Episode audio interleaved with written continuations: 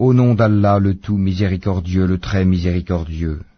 Malheur à tout calomniateur diffamateur, qui amasse une fortune et la compte, pensant que sa fortune l'immortalisera.